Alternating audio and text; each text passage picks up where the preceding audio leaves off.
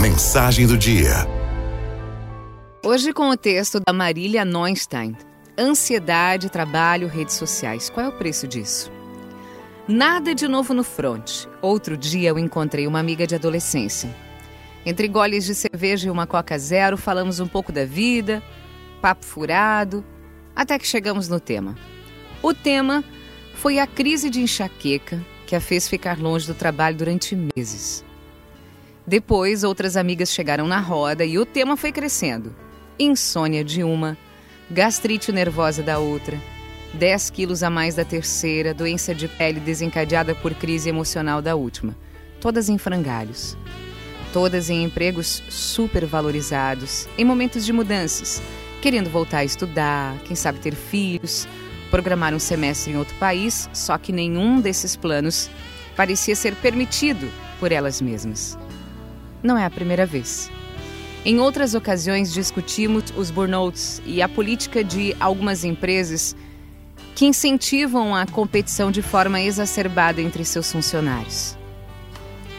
É preciso dizer que essa reflexão nada tem a ver com largue tudo, mochile pelo mundo, se considere abençoado e diga como isso te faz bem. Tampouco se trata da geração mimada que deprime a primeira vez que leva um não do chefe ou que acha suas necessidades pessoais estão acima das dos outros. O que discutimos são problemas sérios que prejudicam não apenas a qualidade de vida, mas a saúde das pessoas. Pergunto: quanto vale a sua saúde? É cada vez mais comum pessoas se vangloriarem de estarem trabalhando 20 horas por dia postarem fotos de noites varadas, de pilhas de relatório, do plantão, acharem uma coisa super legal ir dormir tarde e acordar cedo. Não ter tempo de ficar com a família.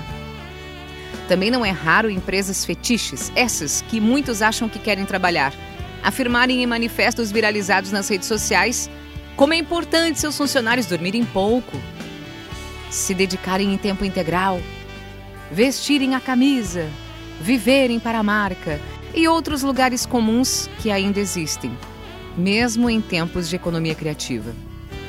Tudo isso é sério? Tudo isso é sério. E está sendo valorizado em nossa sociedade enquanto as pessoas estão ficando doentes, seriamente doentes. Talvez a maior dessas doenças seja acreditar que isso é um valor em si. Que se matar de trabalhar e não ter tempo, ou energia, ou saúde, ou vontade para o resto, leia-se resto, afetos, amigos, família, seu corpo, sua cabeça, seu lazer, sua religião, te faz alguém melhor. Não faz.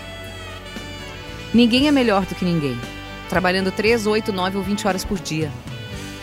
A vida passa, gente. É melhor começar a olhar menos para a imagem das coisas e mais para dentro de si.